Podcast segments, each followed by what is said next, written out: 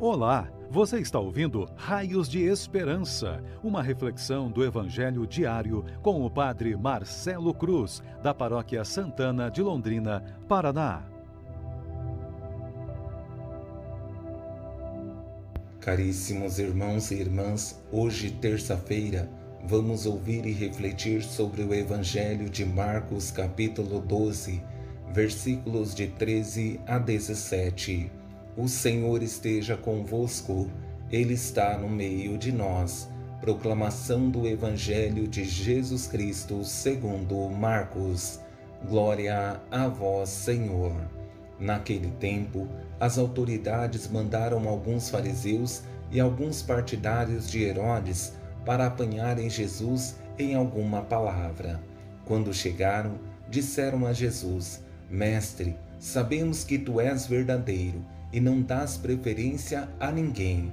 Com efeito, tu não olhas para as aparências do homem, mas ensinas com verdade o caminho de Deus. Dize-nos: é lícito ou não pagar o imposto a César? Devemos pagar ou não? Jesus percebeu a hipocrisia deles e respondeu: Por que me tentais? Trazei-me uma moeda para que eu a veja. Eles levaram a moeda e Jesus perguntou: De quem é a figura e a inscrição que está nessa moeda?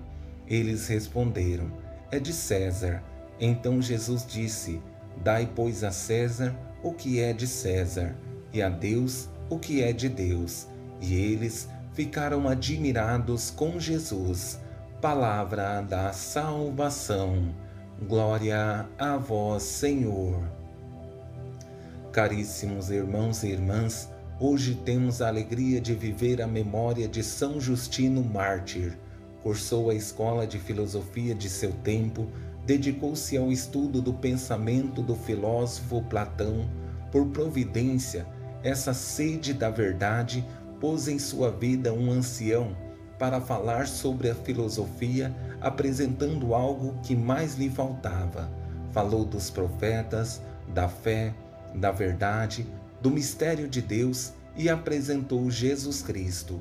No ano 130, foi batizado, substituiu a filosofia de Platão pela verdade de Cristo, tornando-se o primeiro padre da Igreja que sucedeu os padres apostólicos dos primeiros tempos.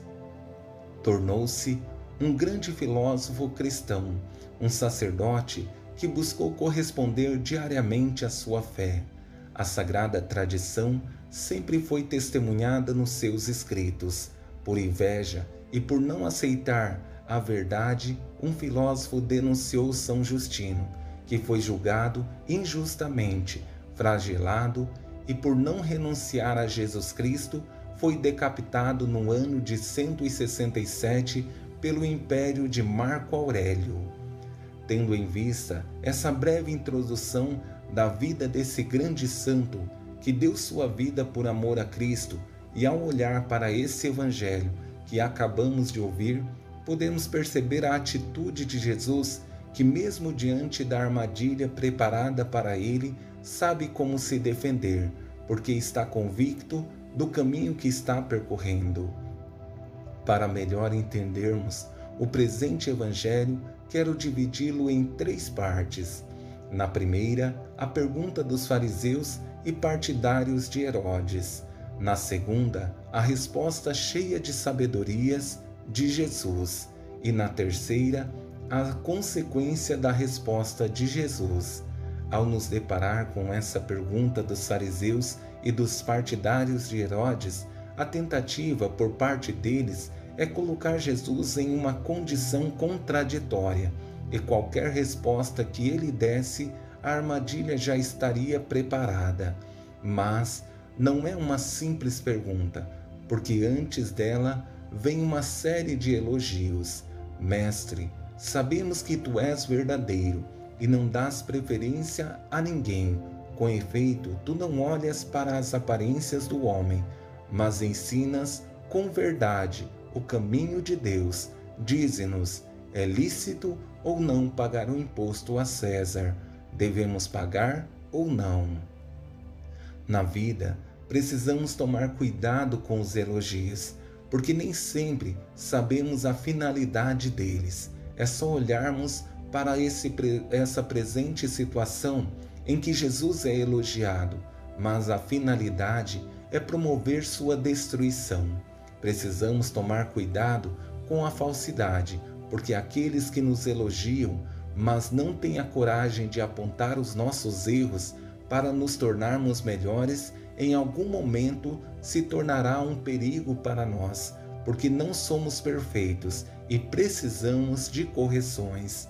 Com a pergunta de Jesus e sua resposta, tudo que foi construído na tentativa de destruir a sua imagem e fazer uma manipulação de seu pensamento cai por terra, porque Jesus percebe a maldade no questionamento. Jesus percebeu a hipocrisia deles e respondeu: Por que me tentais? Trazei-me uma moeda para que eu a veja. Eles levaram uma moeda e Jesus perguntou: De quem é a figura e a inscrição que está nessa moeda? Eles responderam: É de César. Então Jesus disse: Dai, pois, a César o que é de César, e a Deus o que é de Deus. Se existe algo que pode destruir o ser humano, é a sua própria hipocrisia. Diante da maldade, Jesus dá uma forma de uma forma sutil, coloca as coisas em seus lugares, porque ao afirmar que deve dar a César o que é de César e a Deus o que é de Deus, não está afirmando que o imposto é lícito, mas que mais que o imposto, precisamos entregar nossa vida a Deus, porque mais que aquilo que temos é o que somos, que fará toda a diferença. Ser de Deus nesse mundo cheio de contradições é um sinal profético. Por fim, a resposta de Jesus inesperada por eles que estavam esperando uma resposta cheia de limitações, Jesus faz o contrário, traz em sua resposta um sabor de eternidade. Isso causa neles uma reação inesperada, conforme o Evangelho nos diz, e eles ficaram admirados com Jesus. Essa admiração pode ser de forma positiva, gerando uma experiência de conversão, mas pode ser negativa, porque não conseguiram atingir o objetivo, que era colocar Jesus contra o povo ou contra o poder romano. Mas a minha esperança é que a admiração promova uma mudança de vida em cada um de nós, para que de fato possamos assumir a vontade de Deus em nossas vidas. Louvado seja nosso Senhor Jesus Cristo, para sempre seja louvado. O Senhor esteja convosco, Ele está no meio de nós. Abençoe-vos, Deus Todo-Poderoso, Pai, Filho e Espírito Santo. Amém. Você ouviu o Raios de Esperança, uma reflexão do Evangelho diário com o Padre Marcelo Cruz, da Paróquia Santana de Londrina, Paraná. Se esta mensagem lhe fez bem hoje, compartilhe com seus amigos.